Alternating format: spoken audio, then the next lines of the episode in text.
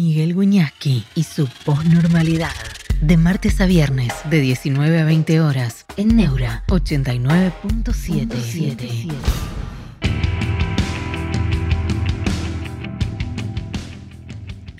Hola, buenas tardes, ¿cómo están? Bienvenidos a la posnormalidad.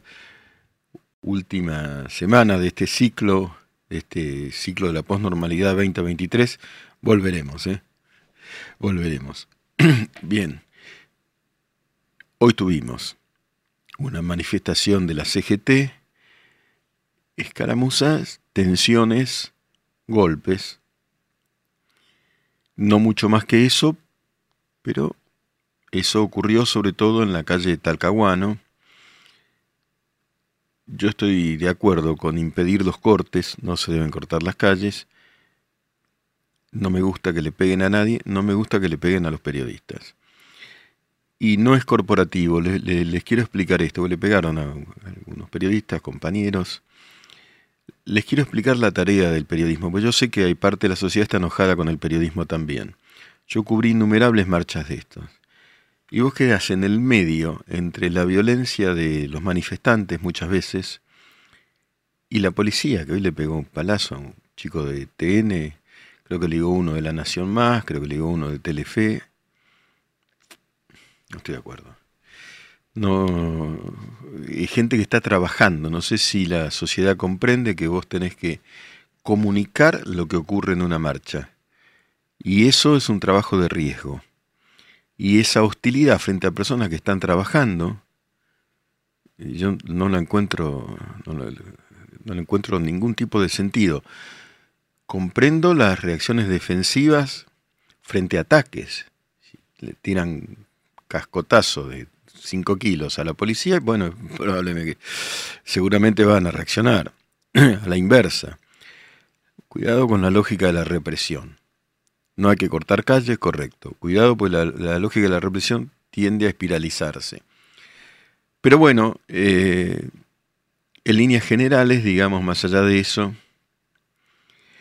eh, el operativo ahí está diciendo Bullrich funcionó. Franco Emanuel Bordón Hola, Miguel. Nadie debería enojarse con los medios. No cae bien con. Eh, cae bien con, pero que digan que, lo que les dé la, lo que les dé la gana. Espero que todos los periodistas estén bien, vengan de donde vengan. Gracias. Sí, y, y, además específicamente esto de ligarla por ir a cubrir una manifestación. A mí me pasó innumerable cantidad de veces. Y vos, la, la verdad, estás trabajando ahí. No, ni siquiera los cronistas, si ustedes ven hoy a un chico Alan de TN, ni, siquiera está esbozando una mirada política sobre el tema, ni está calificando, ni nada, está contando. Ahí vienen por Talcahuano, pasan por Corrientes, ¡bom! Palazo, ¿viste? Bueno, de todas maneras, Cerros, gracias, buenas tardes, profe, y agrega Cerros, la excusa de la CGT de por qué no marchó en el otro gobierno es una vergüenza, por supuesto. Por supuesto, evidentemente algo se tocó ahora eh, en los intereses de la Confederación General del Trabajo, que así se llama, esa corporación que tiene divisiones internas, ¿eh? y salieron a la calle, no salieron antes a protestar por nada. Está Baradel hoy también. Pero y, eh, no tiene... No, no, hay excusa para evidenciar como se afirma, lo, como afirma Cerros, es, una vergüenza, esa vergüenza. No hay excusa. ¿No? Le tocó las cajas, dice Iván, y los curros de los sindicalistas. evidentemente, es obvio.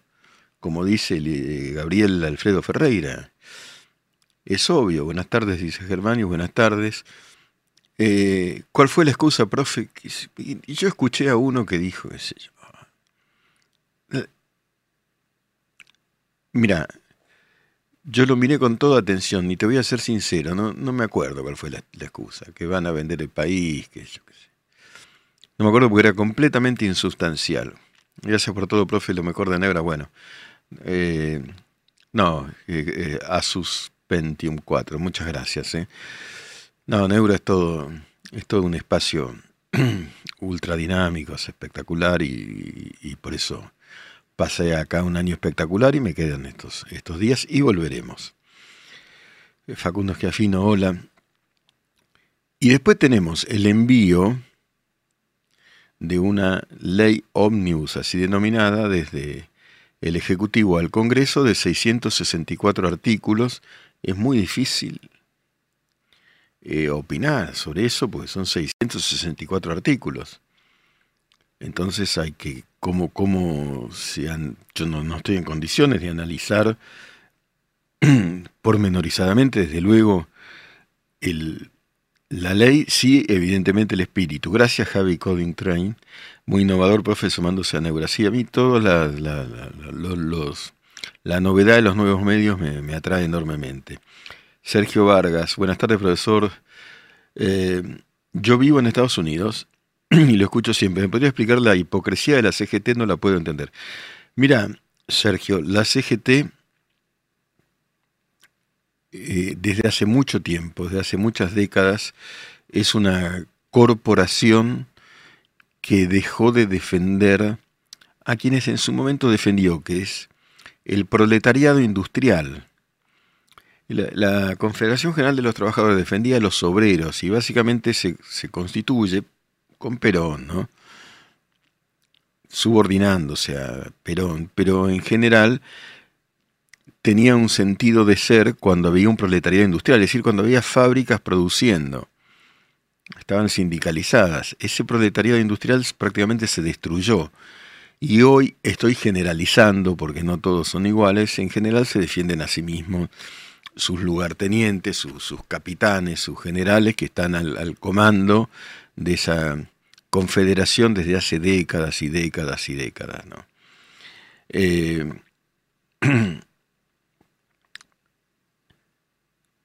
Andrés Giaco. Buscando la noticia del chico de TN, vio que le pegaron manifestantes a un periodista de La Nación Más.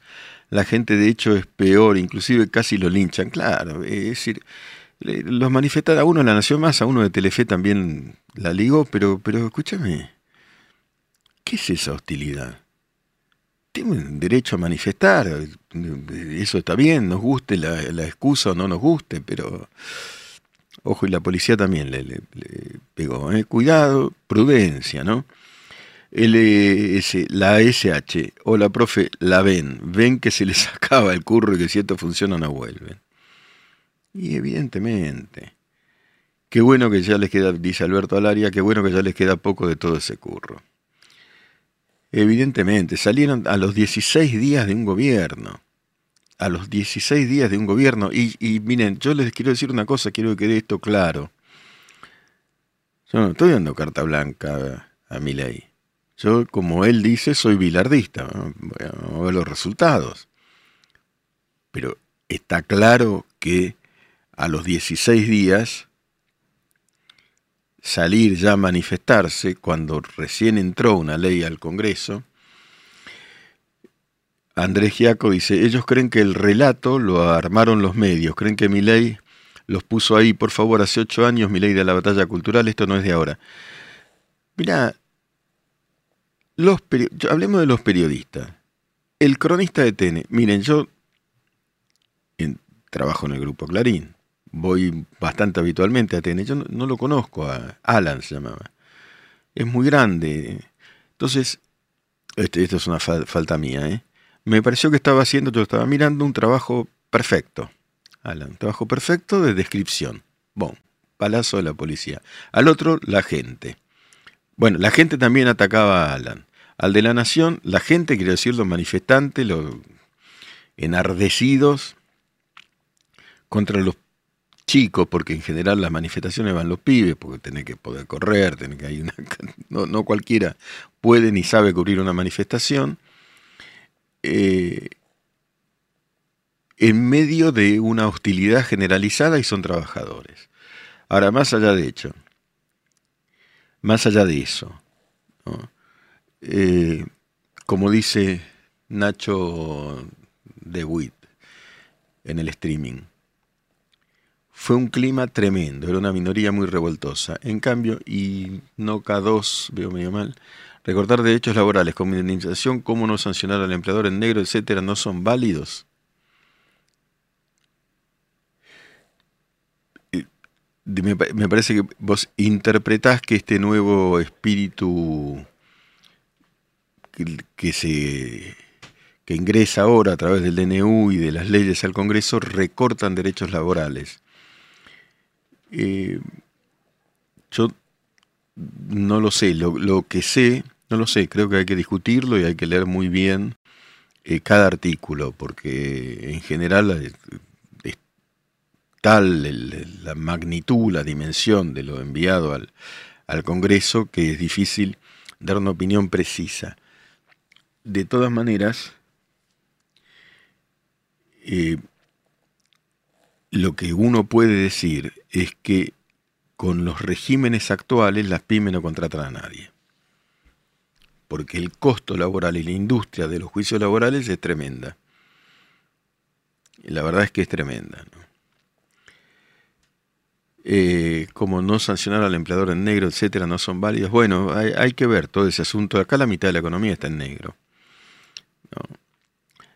Tiago, sin sacrificio no hay éxito, por lo que, porque porque lo que queremos todo fácil, instantáneo, hay que recuperar la economía, es prioritario, dice. Agustín Ingrati, no quieren que les toquen los kioscos. Hola, profe, buenas tardes. Bueno, un abrazo grande, un abrazo. Franco M. Villamayer, profe, ¿esta ley ómnibus debe cerrarse durante las extraordinarias o puede extenderse?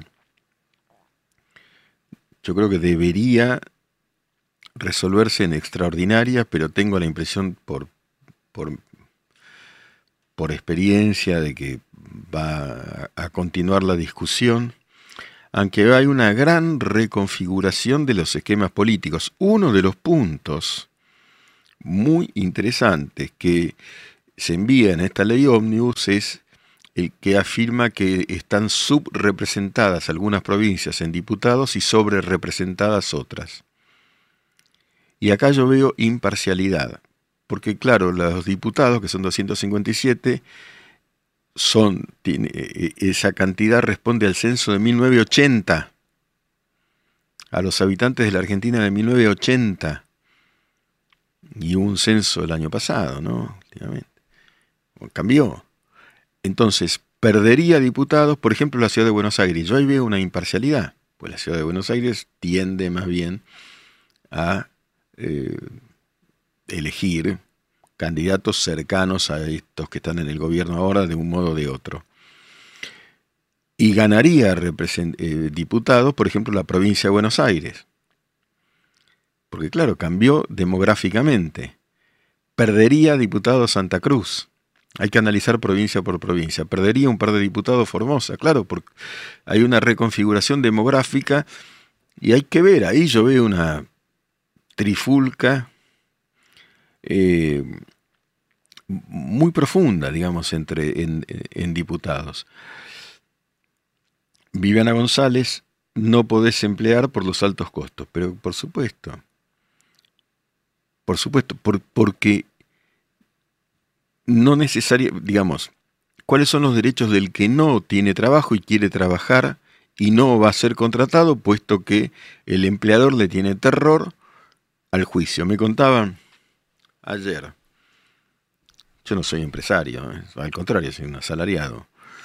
Eh, me contaba ayer este, alguien que sí lo es, que contrata por el verano un contrato de cuatro meses a una persona, al mes deja de venir, aduciendo que tenía un problema en una uni, algo por el estilo. Me lo contaba un amigo que, con quien hago gimnasia. Y el, y el costo de despedir a esa persona que dejó de ir, que fue un mes y estaba contratado por cuatro meses, era superior al costo que hubiera tenido de, de dos años de trabajo. ahí hay algo que es muy irregular y vos decís, bueno, yo no contrato a nadie. Ludex Gundir. Hola, profe, ¿puede explicar la derogación de la ley de protección de la actividad librera? Gracias. Eh, mira, si con sinceridad eh, no lo puedo explicar porque, por supuesto, no tuve tiempo de leer punto por punto cada cuestión. Lo que digo es que el espíritu general, puedo hablar en general. Para ser sincero, puedo hablar en general. Si no, eh, leí algún artículo y otros no, no, no pude. estoy en eso. Lo que sí digo es que hay una cantidad de subsidios que estamos pagando todos nosotros que deben ser analizados punto por punto. No. Por una uña, dice Cerros, a la miércoles, alérgico al sudor esa persona. Sí, así fue por una uña, tiene un problema de una uña, el tipo dejó de ir. Eran cuatro meses. ¿Qué pasa? Si a vos te contratan por cuatro meses y cumplís y laburás y te mostrás innovador y tenés ideas, es probable que te vuelvan a contratar. Ahora, si vos al mes dejás de ir, y por ahí ganás el juicio, seguramente hasta ahora con la legislación actual la ganás, pero también es difícil que te vuelvan a tomar, porque eh, eh, estás buscando la manera, no quiero generalizar, ¿eh? porque la mayor parte de la gente quiere trabajar, está buscando la manera de cobrar sin laburar, o sea, meter un juicio. Eh, miren, yo tengo, yo soy un asalariado excepto con los seminarios que doy que son privados. Por supuesto, yo facturo a cada persona que es seminario de filosofía, filosofiahoy.com. La cantidad de tributaciones, impuestos y circunstancias que uno tiene que... Ese, es un seminario, un tipo que da filosofía por Zoom y me invocaron, te invocan una cantidad de, de, para mi juicio, ¿no? De exacciones que me pregunto, che, ¿por qué sigo haciendo esto yo? Bueno, olvidamos lo, de cada uno. Pero está, algo está cambiando. Pero yo no sé cómo termina. El Apache 12 dice en el streaming sobre la Constitución Nacional que va en contra de que el Ejecutivo por DNU reformule leyes de índole tributaria. Puede ser que muchos puntos rocen la ilegalidad. Creo que todo va a ser discutido. Pero entiendo que en el DNU lo, global no toca lo que la Constitución prohíbe tocar por DNU. ¿eh? Creo que está bastante estudiado daría la impresión de que el DNU ese va a marchar. Porque salió una cautelar, fue rechazada porque como empieza a funcionar el DNU el viernes, hasta que no rija no se puede poner una cautelar, y el lunes comienza la feria.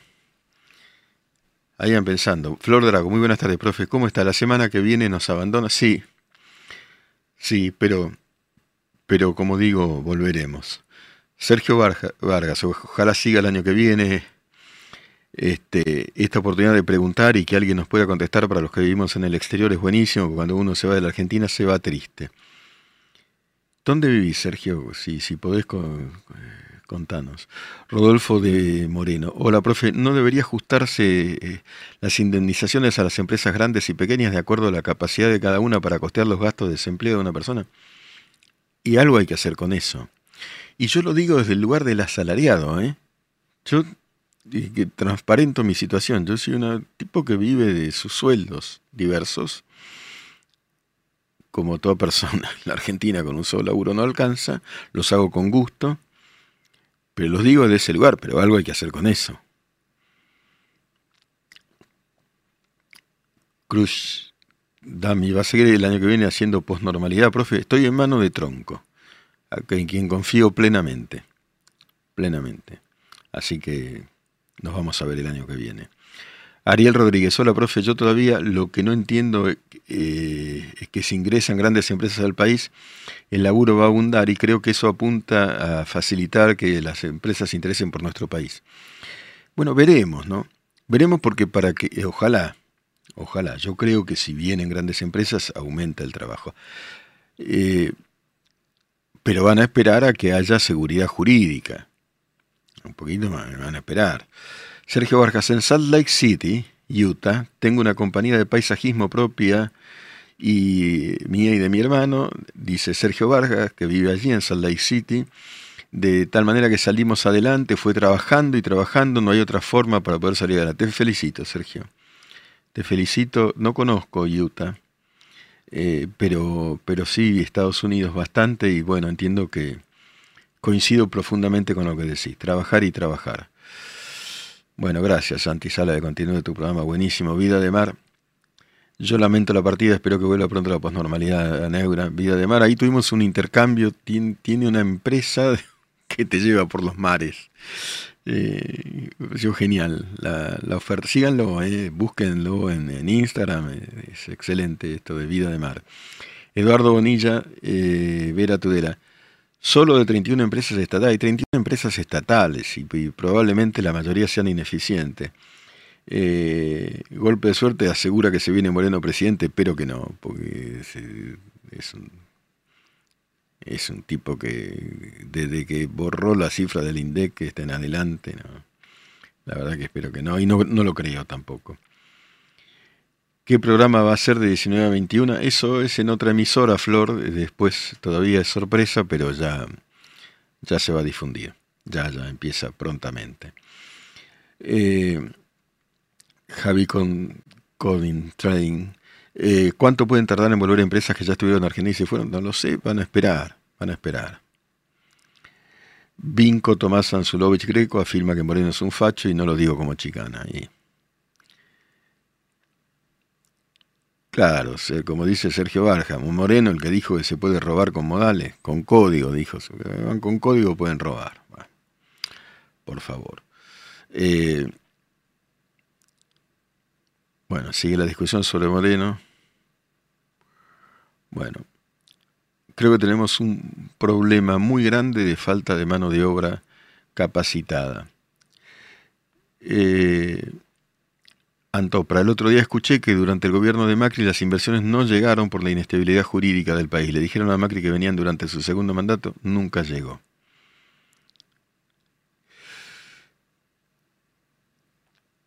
Rabanastras, Miguel, ojo con el efecto de contra. Eh, de contra. ley hace un mal gobierno y la gente vota lo contrario, así que tranquilamente puede tener a Moreno o a Graboy de presidente.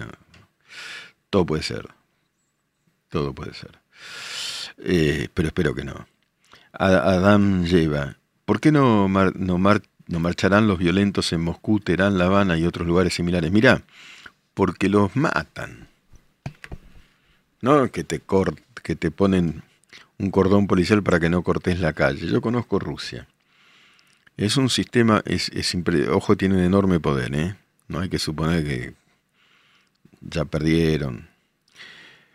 Eh, en te pones mal el velo, sos mujer y te liquidan. En La Habana hay marchas de desesperación, las damas de blanco te llevan preso 30 años. Eh, son sistemas realmente autocráticos. Sí, estuve en Rusia, Flor, estuve en Rusia, y no hace mucho, ¿eh? poco antes de la pandemia, Estuve en Moscú y en San Petersburgo. Fui a cubrir, fui con un grupo de periodistas eh, a cubrir, entre otras cosas, el foro de San Petersburgo, así se llama, que es como el Davos del otro lado.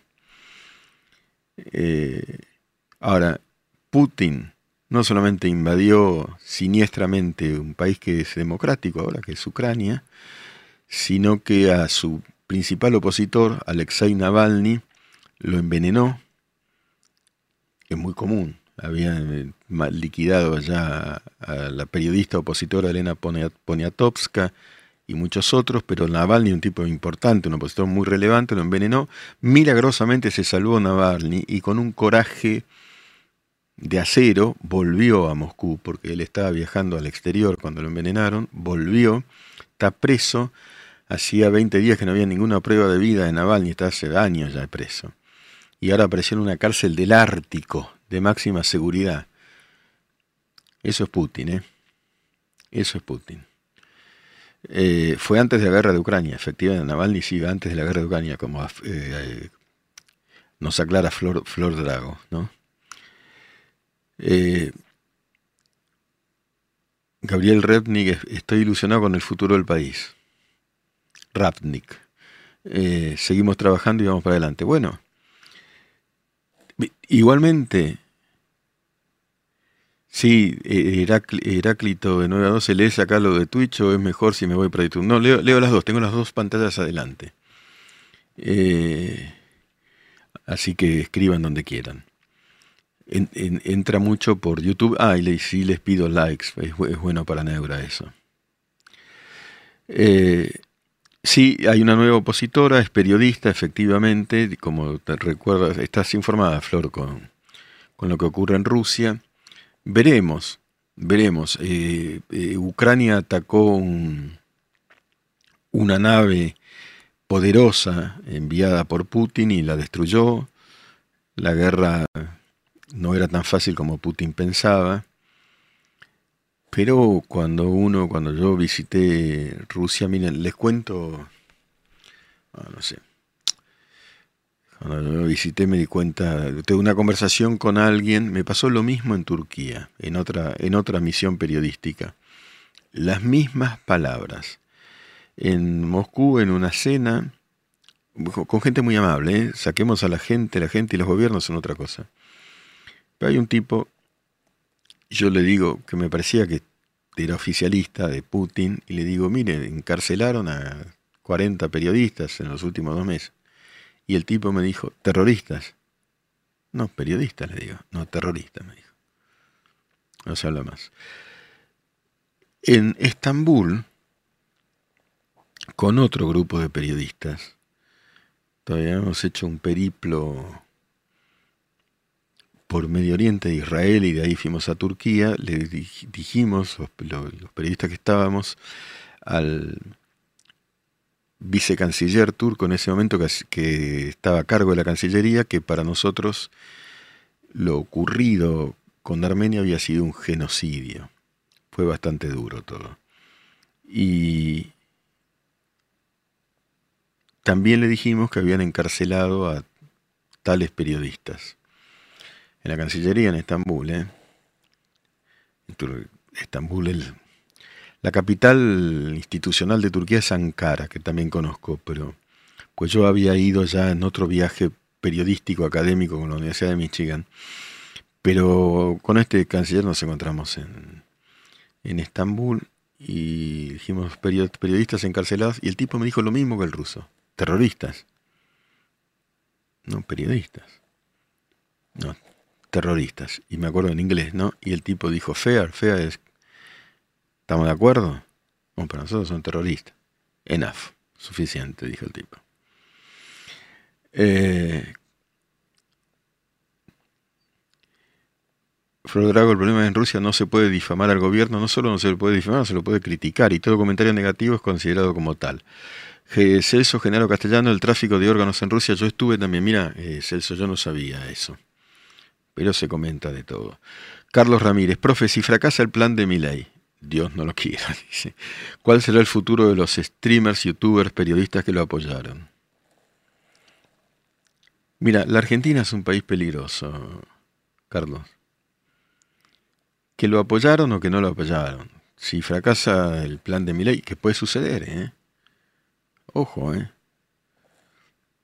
Es más, te digo, si no arregla la inflación en cuatro o cinco meses, un país en hiperinflación cualquier cosa es un volcán.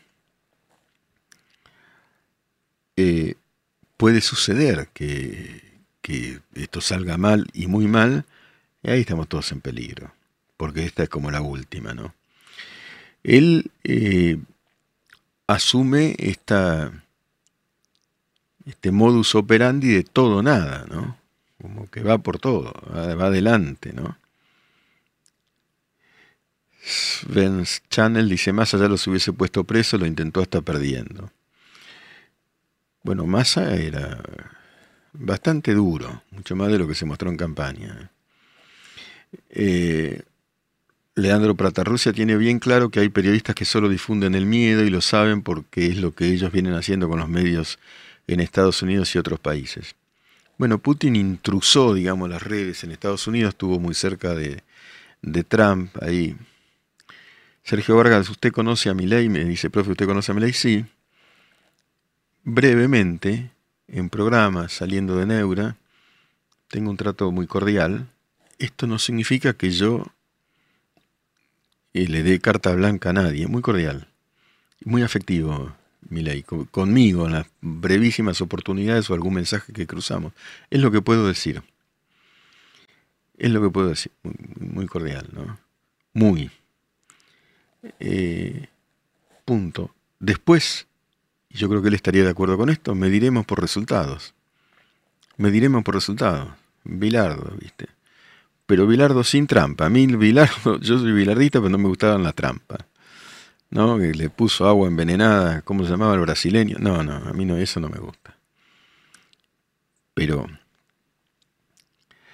Rabanas tras Miguel sigo a Montenegro, es decir, a Maxi Montenegro, y comentó que tienen que bajar la inflación hasta marzo, no será así, el dólar volvería a dispararse y tendrían que devolver de nuevo. Por eso. No hay mucho tiempo.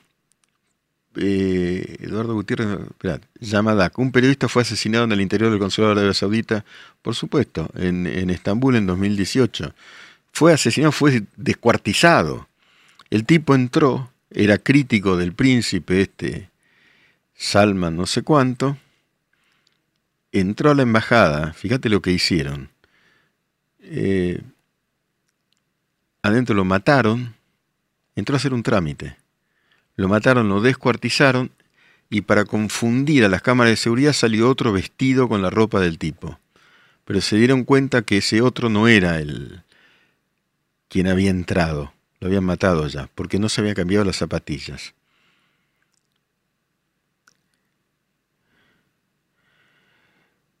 Jorge José eh, Eduardo Gutiérrez, profe, ¿usted cree que en un año estaremos mejor? Quiero creer. No lo puedo, yo en la Argentina no lo no, no, no, puedo profetizar nada. Gracias, sé que 22 siempre lee y contesta siempre. Sí, se me, ojo, se me pueden pasar, hay mensajes que no van entrando, ¿no? Y algunos no los veo. Agustine, eh, Branco era, tenés razón, del, del bidón, claro, a mí no me gusta, el brasileño Branco, bueno, le, pusieron ribotril, un tranquilizante, eso hizo Bilardo a mí, yo eso no, no. Sí, es un juego, se juega en buena ley, sin trampa. Bien, dice Leandro Prata, en Argentina seguro se lo llevaron preso. Profe, la Argentina es una tragedia griega, dice Daniel Pedicini, mira, es, o es un mito griego, es Sísifo. ¿no? Es siempre lo mismo, ¿no? Es siempre lo mismo. Vuelve sobre sí misma y sobre sus antiguos traumas y viejos traumas. Hay que ver si se rompe el ciclo sísífico de la Argentina. El mito de Sísifo.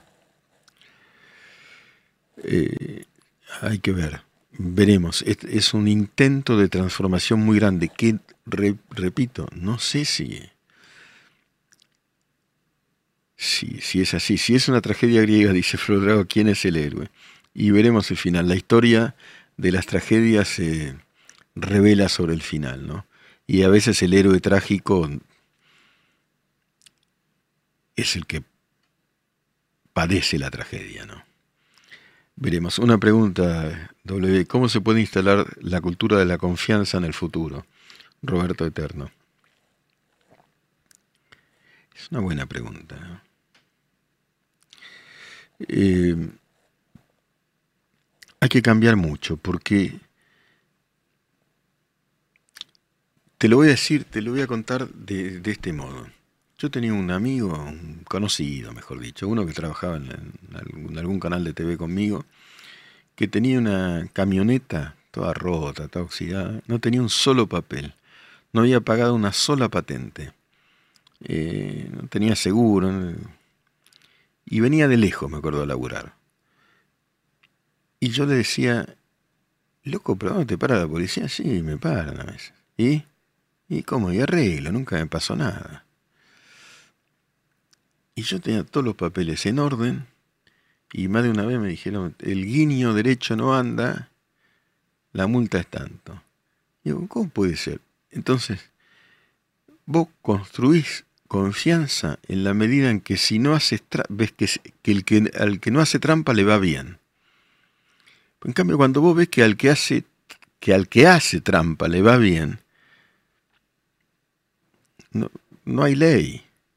Eso es anarquía, no en el sentido de Rothbard, de anarcocapitalismo. Eso es anarquía, no hay ley. Ahí es muy difícil construir confianza. Yo estoy de acuerdo con eso dentro de la ley, todo fuera de la ley, nada.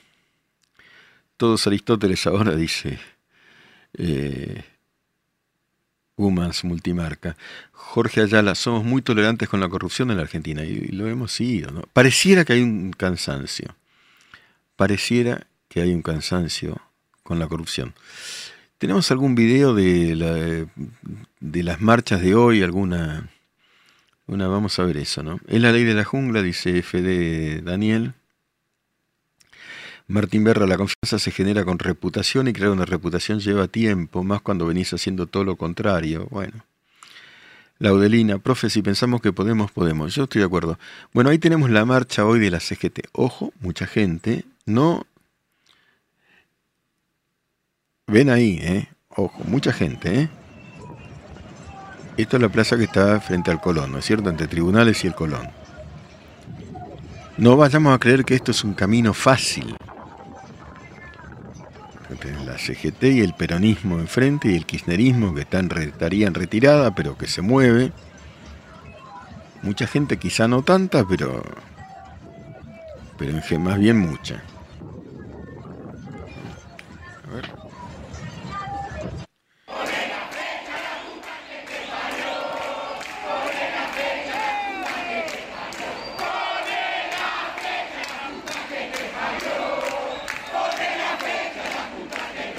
Bueno, están, están reclamando el paro. Están reclamando un paro. O sea, un gobierno tiene 16 días y ya le están, le, están queriendo clavar un paro. Cortando la calle.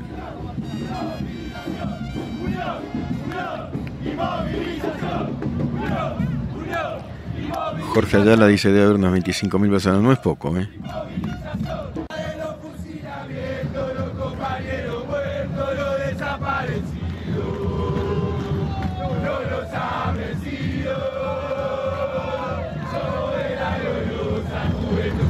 Bueno, la JP, yo esto lo escuché de chico tantas veces.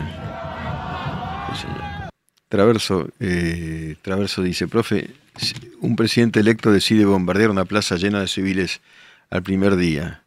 Hay que darle tiempo, a ver. No, no, entiendo bien la pregunta, lo que sí sé es que lo que bombardeó la plaza fue la, la, plaza de Perón en el 55, fue la Marina con gente manifestando. Y eso es un horror argentino. Eso es un horror argentino, pero eso fue en 1955. Jorge Ayala cita pues, siempre genialmente a Borges que dice el peronismo tiene todo el pasado por delante. Que genial Borges. Qué soberbios que son, dice, sé que 22 en el streaming. No, Panceto, bala, no, no, no, no. No. Orden y persuasión, sí. Orden y persuasión, sí. No, no. Tranquilo porque eso nadie se tiene que morir. Cantan por los desaparecidos, dice Colín. Se ve que estamos en la fiesta por la ensalada de frutas. Claro, decir, acá desaparecieron 8.900 personas, es un horror. Pero ¿qué tiene que ver este gobierno con eso? ¿Qué, le están imputando a los 15 días? José Crespo. Es peligroso hablar de bala, dice Guzmán Multimarca. Claro, ¿no? Cuidado con eso. Eh, José Crespo, es triste ver cómo el pueblo argentino no se da cuenta al abismo que se dirige. Eh, se lo repetí a mi familia en Venezuela y no lo creyeron hasta que perdimos el país venezolano, José. Eh, Roberto Eterno, ¿qué opina, señor Viñez, que las protestas irán diluyendo mientras la guita no les llegue y, se les acabe? Esa pregunta me, me, interpela mucho. Yo lo que creo es que con 50% de pobreza la protesta va a continuar, aunque le saques la caja a los que la movilizan.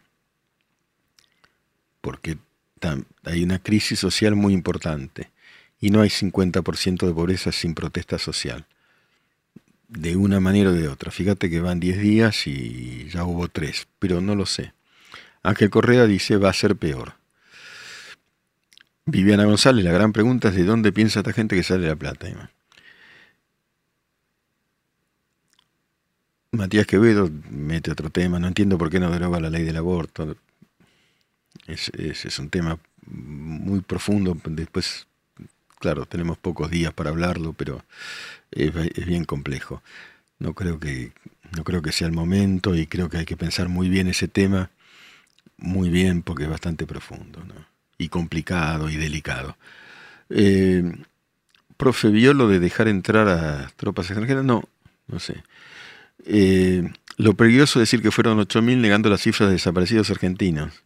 Me imagino que pensaría este señor, si yo niego qué pasó en Europa en la Segunda Guerra Mundial. No, fueron 8.900, es el, lo dijo Graciela Fernández Mejide. Yo, yo fui muy cercano, muy cercano a Ernesto Sábato, que ese fue el presidente de la CONADEP, y, los desaparecidos constatados fueron 8.900. Pueden haber sido más, algunos más, pero no está constatado. Lo que afirmaron Fernández Mejide y y, los demás y muchos más es que el número de 30.000 fue introducido como un símbolo para lograr que internacionalmente se considera que eso fue un genocidio.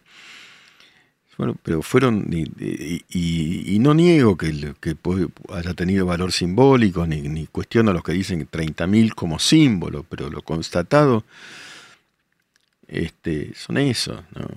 8.900 ya es una, suficiente, ¿no? Para, un horror. 8.900 personas desaparecidas, arrojadas al río, torturadas, mujeres violadas, es un horror.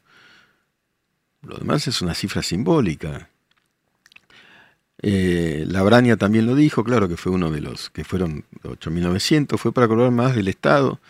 Eh, sí, fue, fue un acuerdo para hacer un, un número. Eh, yo no estoy de acuerdo en formen un partido y ganen las elecciones, porque, claro, ah, no, pará, claro.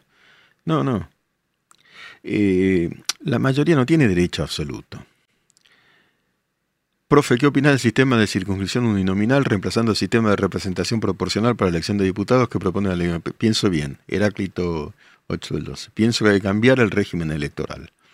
A priori, tengo, ojo, tengo que leer bien todos los artículos a priori pienso bien, ¿no? Elegís eh, terminar con la lista sábanas, creo que también se, se propone terminar con las PASO. el régimen electoral es un problema en Argentina, ¿no? Así como la ley de lemas y todo eso. Leonardo Guzmán, muchas leyes y poco tiempo para discutirlos. Bueno, pero hay necesidad y urgencia. ¿La hay o no la hay? Porque muchos constitucionalistas, que yo los respeto ¿eh? y con muchos tengo buena, muy buena relación, afirmaron que no se cumplen las condiciones de necesidad y urgencia. Y yo desde afuera del constitucionalismo manifiesto mi ignorancia al respecto, ya lo he dicho esto varias veces, digo, para mí la situación es urgente y es necesaria una modificación profunda. Pero les dejo a los constitucionalistas la palabra, ¿no es cierto? Jorge Ayala, ¿y de los desaparecidos en democracia vamos a hablar algún día? A ver, de los desaparecidos en pandemia, Jorge. Eh, Florencia Magalí Morales, lo seguí muy de cerca, porque yo sigo muy de cerca el tema San Luis. Salió en pandemia, en Santa Rosa del Conlara, en San Luis, en bicicleta, a comprar un sándwich para su hijo, la metieron en una comisaría, al otro día apareció muerta y un muchacho llamado Espinosa que lo desaparecieron.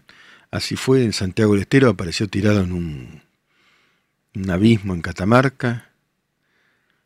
Eh, y tantos otros casos. El caso de Solange Muse que pedía por. No, no son desaparecidos, son, eh, son de todo. Son asesinados, son también desaparecidos. Son ahora. Y los muertos por la el garantismo y la inseguridad. Facundo Astudillo Castro también desapareció en pandemia, tenés razón. Eh, hola Miguel, si uno de cada diez personas es indigente, dice Lorenzo Acosta, y seis de cada diez chicos es pobre, la urgencia sea constitucionalista o no, el problema es si va, si va a funcionar el plan o no. Pero claro, si seis de cada diez chicos es pobre, estamos en una situación de necesidad y urgencia. Ahora, si va a funcionar o no, lo veremos con el tiempo.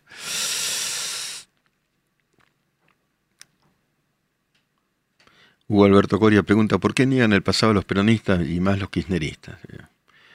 Muertos por asaltos, dice Mary Ramos, entraderas por estupideces como celulares. Te matan por un celular. Te matan. Rabanastra, sin embargo, considera que la necesidad debería ser tratada en el Congreso de forma republicana, no de forma autoritaria por un DNU. Yo estoy de acuerdo. Lo que sucede es que tampoco es, digamos así, consistente con el deber constitucional la demora en la resolución de, cuestiones que requieren eh, de formas expeditivas por parte de los parlamentarios, porque se estira y no se resuelve. Es decir, es, necesaria una eficiencia de parte del sistema parlamentario, que es el corazón de la democracia. ¿eh? ¿Se acuerdan cuando al Jorge Ayala Alberto decía en TN que ojalá Luciani no haga lo mismo que Nisma? Sí, me acuerdo. Al fiscal Luciani que, que investigaba Cristina. Sé que Capri 94, hiper sin guerra, tenemos el riesgo país de Ucrania. ¿Dónde viven estos constitucionalistas? Bueno, pero escuchemos a los constitucionalistas, ¿no? Pero eso para mí es urgente todo esto. Heráclito 9 del 12. Me parece que se está subestimando lo mal que estamos. Cuando baje la espuma electoral en marzo-abril, vamos a darnos cuenta de que los problemas eran gigantes. Sí, son gigantes, una catástrofe. Sé que eh, Capri 94 no se cumple, hiper sin guerra. ¿Dónde viven? Sé que 22. Todo esto que estamos viviendo para mí es necesario. Para, eh, pasa que es todo un cambio cultural. Sé que 22 saltan cuando les conviene a los constitucionalistas. Bueno, críticas. Debate. Los debates son positivos en la medida en que sean civilizados. Claudio Soria, para mí el Congreso debía ser reducido a la mitad. Bueno, y el Senado uno por provincia. No, no, pero eso obedece a unas ecuaciones demográficas, matemáticas, no, no, no, es para mí esto o aquello. No, no, no, no, es caprichoso la constitución del Congreso de la Nación. Eh, CUS 9. ¿Qué urgencia hay con atentar con el sueldo a la gente, militar el hambre, atentar contra universidades? El, me parece que CUS 9 considera que esto es lo que está ocurriendo a partir del gobierno de Miley. Esto no es ir contra la casta, asegura, esto es atentar a la República. Bueno, son posiciones que están, que están saliendo a, la luz en este volcán que es la Argentina. Ricardo Gauna, nuestro Parlamento no puede ser eficiente porque hay gran cantidad de legisladores que le falta preparación o entraron en las listas sábanas que el populismo se termina cuando el que recibe un subsidio no pueda votar. Eso ocurre en los países nórdicos. ¿no? Si recibís un dinero subsidiado por el gobierno, no votás. Efectivamente, es así. Bueno, Claudio Soria dice, en situaciones jodidas, eh, soluciones jodidas veremos. Vamos a leer el poema. Ser o estar. Estar la posnormalidad. Todas las voces en Neura, ¿eh? Primero quiero decir esto, enseguida leemos el poema y Ale Fantino va a hablar con Juan Grabois. Todas las voces, todas. Serás amor, es el poema de Pedro Salinas, gran poeta español. ¿Serás amor? ¿Un largo adiós que no se acaba? Vivir desde el principio es separarse. En el primer encuentro con la luz, con los labios, el corazón percibe la congoja de tener que estar ciego y solo un día. Amor es el retraso milagroso de su término mismo. Es prolongar el hecho mágico de que uno y uno sean dos en contra de la primer condena de la vida. Con los besos, con la pena y el pecho se conquistan en afanosas lides, entre gozos parecidos a juegos, días, tierras, espacios fabulosos, a la gran disyunción que está esperando, hermana de la muerte o muerte misma. Cada beso perfecto aparta el tiempo, le echa hacia atrás, ensancha el mundo breve donde puede besarse todavía. Ni en el llegar ni en el hallazgo tiene el amor su cima. Es en la resistencia a separarse, en donde se le siente desnudo, altísimo, temblando, y la separación no es el momento cuando brazos o voces se despiden con señas materiales. Es de antes, de después. Si se estrechan las manos y se abraza, nunca es para apartarse, es porque el alma ciegamente siente que la forma posible de estar juntos es una despedida larga, clara, y que lo más seguro es el adiós. Miércoles posnormal con Miguel Wiñaski.